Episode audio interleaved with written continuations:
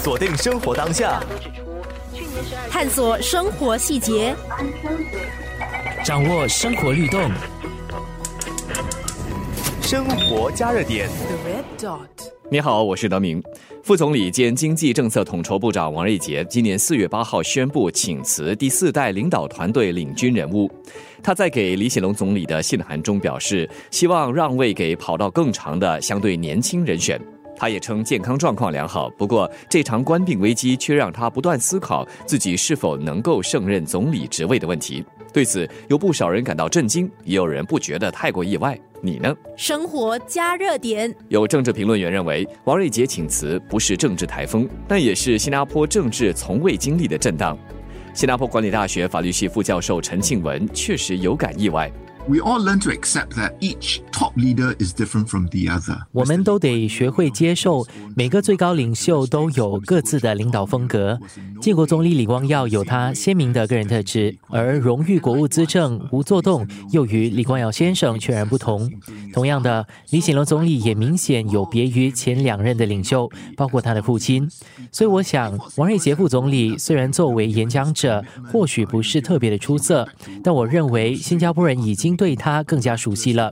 考虑到他的贡献，考虑到他从中风后奇迹般康复，又立即重返工作岗位，再加上我觉得最高领导人各有特质是件好事，因此他最终决定请辞。这对我来说绝对是出乎意料的，我完全没有想到。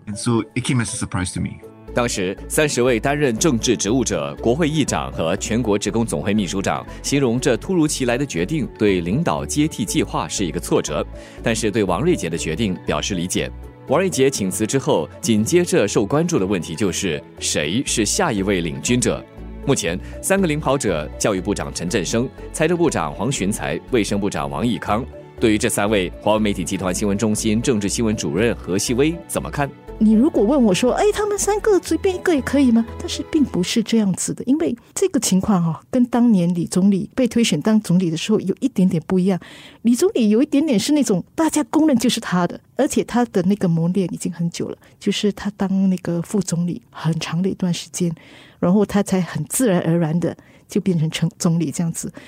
但是现在我们副总理就只有一个，这三个刚才所说的就职部长嘛，他会不会突然就一月就变成总理？这个有点难猜测了。所以现在的李总理呢，就不断的在说，这次我们要的是一个团队，就是你不可能有一个完人呐，不可能有一个人他是有脑子，可以对外又可以动员很多人，就是把所有的优点都集中在他身上的。要建立的其实是一个团队这样子，十。一月二十八号的星期天的行动党的那个大会上面，总理又在说了，他们这个第四代的领导人还是需要一段时间去选出一个人做他们的同差之首啦。这样看的话，也就是当然他们他是非常非常谨慎来看待这件事情。但是总理能够说的，也就是在下一次大选之前哈，这个四 G 的领导人会浮现啊，选出他们的同差之首。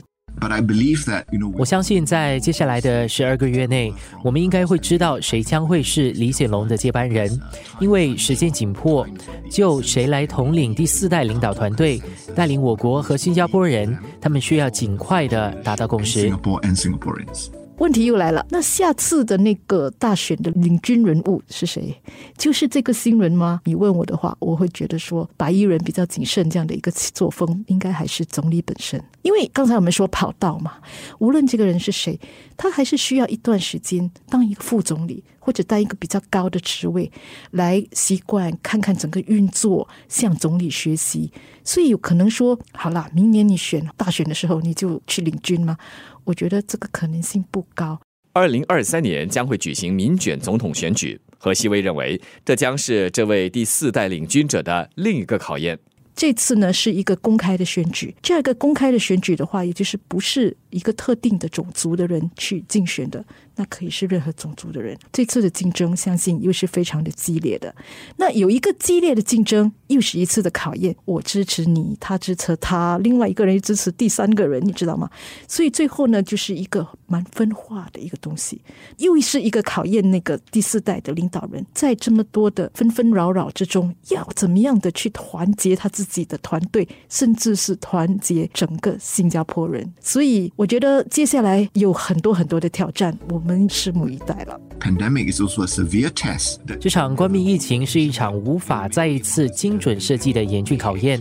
从多方面来看，这场大流行病或许可作为一个更好的甄选指标，来决定最适合我国的领军者。所谓时势造英雄，但危机后或许会让英雄无用武之地。这些都是存有的现实考量。总之，无论执政党在下一届大选中表现如何，他们都得坚信自己所决定的领军人。但是，现在至关重要的还是时间。time is of the essence. 正如一些政治观察家分析，国内国外都在密切注意我国能否继续维持政治稳定。第四代接班团队中谁将接下领军将印的问题，确实不能拖太久。锁定生活当下，探索生活细节，掌握生活律动。生活加热点。The red dot.